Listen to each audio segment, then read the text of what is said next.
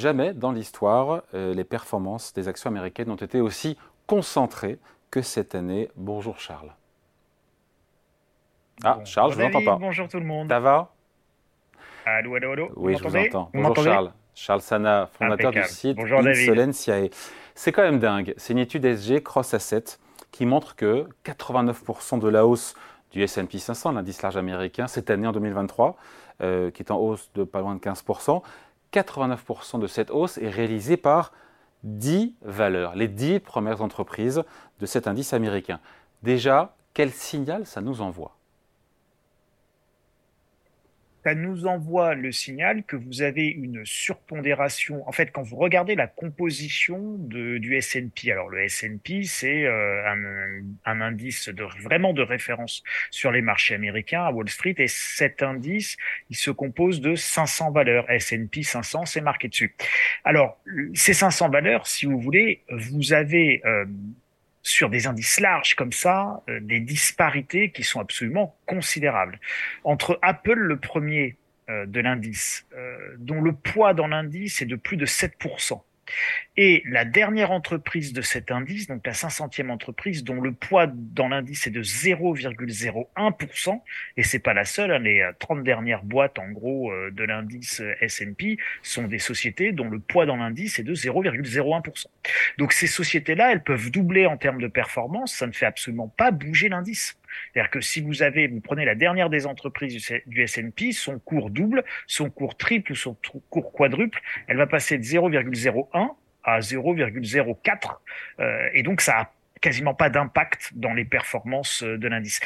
Donc déjà, vous avez un vrai problème, euh, enfin un vrai problème, non, enfin dans l'analyse, quand on regarde, est-ce que c'est un problème ou pas un problème, ça c'est autre chose, mais en tout cas, dans l'analyse, dans la vision un peu mathématique de la composition de l'indice, si vous voulez, vous avez 30% du poids de l'indice qui est euh, composé des, de ces 10 premières valeurs que, que, vous évoquez, dans lesquelles on retrouve, attention, hein, des, des, poids lourds absolument considérables, comme euh, bah, la numéro 1, c'est Apple, Microsoft, Amazon, Alphabet, donc c'est Google, euh, Nvidia, Tesla, Meta, Facebook à l'origine, et Berkshire Hathaway, le fonds de Warren Buffett. Voilà les premières valeurs de l'indice S&P attention, on ne parle pas de n'importe quoi. Donc, est-ce que c'est normal? En tout cas, c'est très logique. Là, on a des valeurs qui écrasent complètement la cote. Euh, notre remarque, David, c'est que là, vous parlez de performance. Hein. Vous dites que ce sont ces sociétés-là qui expliquent 87% de la performance de, de l'indice S&P. C'est vrai. En revanche, il y a très peu de dividendes versés par ces entreprises. Beaucoup de ces sociétés-là, finalement, elles ont beau être les plus grosses capitalisations et les capitalisations qui progressent le plus, ce sont des sociétés qui ne versent pas ou moins que la moyenne des dividendes. Oui, mais c'est moins important puisque le gain capital est tellement important que le dividende pèse pas lourd. Mais juste, euh, Charles, en 2019. Euh, oui, je vous en prie, David. Oui, en 2019, euh, les 10 premières valeurs de l'indice Standard Poor's 500 expliquaient 30% des variations de l'indice, c'était 20% en 2009. Il y a une accélération pardon, depuis 2019, on était à 30%, on est passé à 90% de la hausse expliquée par 10 valeurs, dont les fameuses 7 fantastiques ou les 7 magnifiques, plus Berkshire Hathaway, et j'en ai oublié. Vous évoquez les dividendes quand je vous ai coupé ces dividendes, et ça va répondre en partie à votre question, en tout cas amener un élément de réflexion euh, à tous ceux qui nous écoutent. Le, le, vous parlez d'augmentation de la valeur. Euh, ces sociétés-là euh, versent peu de dividendes, euh, voire n'en versent pas. Alors, je parle Amazon ou, ou Google n'ont jamais versé de, de dividendes. Amazon aujourd'hui, c'est une trésorerie, c'est une trésorerie de 30 milliards de dollars. Alphabet, c'est une trésorerie, accrochez-vous bien, de 108 milliards de dollars. Euh, Tesla, qui ne verse pas non plus de dividendes, c'est une trésorerie de 18 milliards. Meta, qui n'a pas versé de dividendes parce qu'il y a eu un petit souci euh, avec ces histoires de de de de, euh, qui, qui, ont été un énorme échec, c'est une trésorerie de 66 milliards. Et donc c'est pas c'est pas anodin c'est pas anodin. Euh, ce sont des sociétés qui ont une trésorerie absolument considérable. Euh, je termine par Apple, euh, qui a versé, tenez-vous bien, un rendement de 0,54%. Mais je vais vous répondre, pardon, je vais vous répondre la même chose, c'est que le, gain capital pour les investisseurs qui ont dû ces valeurs-là, euh, ça, paye, ça pèse des cacahuètes. Le, gain capital est tellement important que le rendement, le dividende ne pèse pas lourd. C'est pas grave ça. Merci David, c'est pas grave, mais je pense que c'est l'une des causes de ce que vous êtes en train d'essayer de faire comprendre à tout le monde et à tous ceux qui nous écoutent. Pourquoi tout d'un coup on passe de 30% à 80%, eh bien, je pense que c'est notamment parce que nous avons là des sociétés, quand on parle de ces sept fantastiques, bah, des sociétés qui sont effectivement fantastiques parce qu'elles ont une trésorerie phénoménale, parce qu'elles se mettent à l'abri quasiment de tous les risques. Elles ont développé une capacité avec leur trésorerie de résilience qui est extraordinaire qui a quasiment jamais été vue. Et pourquoi? Bah Parce qu'elles ont eu une politique à contre-courant dans un monde où on verse beaucoup de dividendes et où les actionnaires attendaient des dividendes. Souvenez-vous, tous les ans, on a ces débats. Est-ce qu'on verse trop de dividendes? Est-ce qu'on enrichit trop les méchants actionnaires? Et blablabla. Bla, bla, bla. À chaque fois, vous savez, c'est un peu un marronnier. À chaque fois qu'il y a la saison des résultats, la, la, les courants de gauche en France s'offusquent de ces dividendes plantureux. Et en réalité, le point commun, c'est qu'on retrouve chez ces entreprises-là une absence plutôt de dividendes et donc la constitution de trésorerie et une politique de résilience qui est phénoménale, qui explique notamment ces performances boursières. Cette extrême concentration, euh, le fait que la hausse du plus gros indice boursier du monde ne tienne qu'à une poignée de valeurs, est-ce que quelque part ça pose un problème ou pas?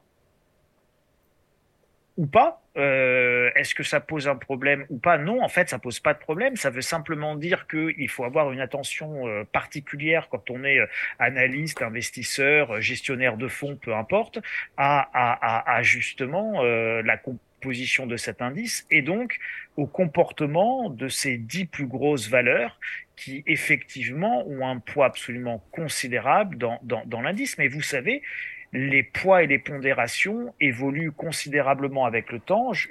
Euh, par exemple, je, suis allé chercher là, bon, c'est pas c'est pas la préhistoire. Hein. en 2018, Apple ne représentait que 3,9% euh, du S&P et aujourd'hui, on représente euh, quasiment 4% de plus, puisqu'on est presque à on est presque à 8% dans, dans, dans la dans, dans la pondération du, du S&P tout ça, tout ça, ça évolue considérablement. Vous aviez JP Morgan qui était beaucoup plus haut dans les classements. Vous aviez Coca-Cola qui était dans les dix plus grosses valeurs. Et aujourd'hui, Coca-Cola n'est plus, n'est plus dans les dix plus grosses valeurs du S&P. Et pourtant, Coca-Cola continue à vendre des boissons euh, chaque jour. Donc, tout ça, ça évolue. C'est au gérant de s'adapter, c'est à l'investisseur de prendre en considération euh, cette pondération. Et vous avez raison de poser le sujet, David parce que c'est un sujet qu'on oublie beaucoup. Euh, en général, on achète des indices et on regarde pas l'évolution de la pondération. Euh, ou quand vous avez eu euh, l'effondrement du CAC 40 au début des années 2000, eh bien en fait, on avait une surpondération des valeurs euh, dites eh ben, internet à l'époque. Et ben voilà. Et donc mon idée, ça avait fortement influencé le CAC 40. Et mon idée, c'est de dire que, que quelque part, cette extrême concentration porte peut-elle en elle les germes d'une correction future si ces dix valeurs-là euh, baissaient fortement, ça entraînerait tous les S&P 500, vu leur pondération, dans le rouge. Oui, oui, tout en sachant qu'en fait, ces valeurs chuteraient terriblement, mais vous avez les autres valeurs qui sont un peu plus derrière. Regardez, j'évoquais Coca-Cola, qui évidemment, euh, par un effet mathématique, remonterait en termes de pondération.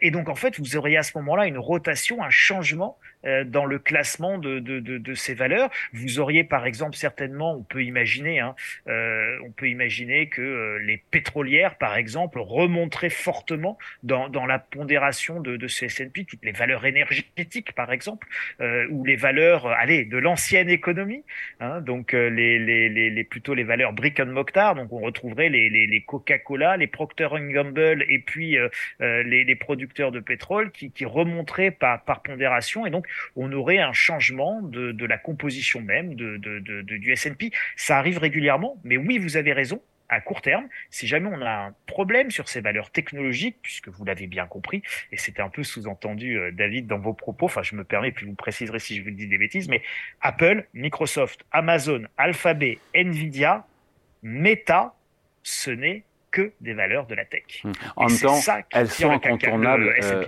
Charles, elles sont incontournables pour l'investisseur qui n'en a pas en portefeuille de ces valeurs. Euh, il fait zéro, il est en baisse depuis le début de l'année, hein, je veux dire, sur le marché américain.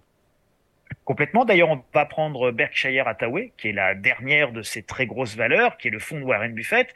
Berkshire Hathaway, aujourd'hui, sa principale ligne, sa plus grosse ligne, c'est pas Coca-Cola, même s'il détient une grosse partie de Coca-Cola, mais en valeur absolue, c'est évidemment Apple. Euh, Warren Buffett euh, détient beaucoup d'Apple.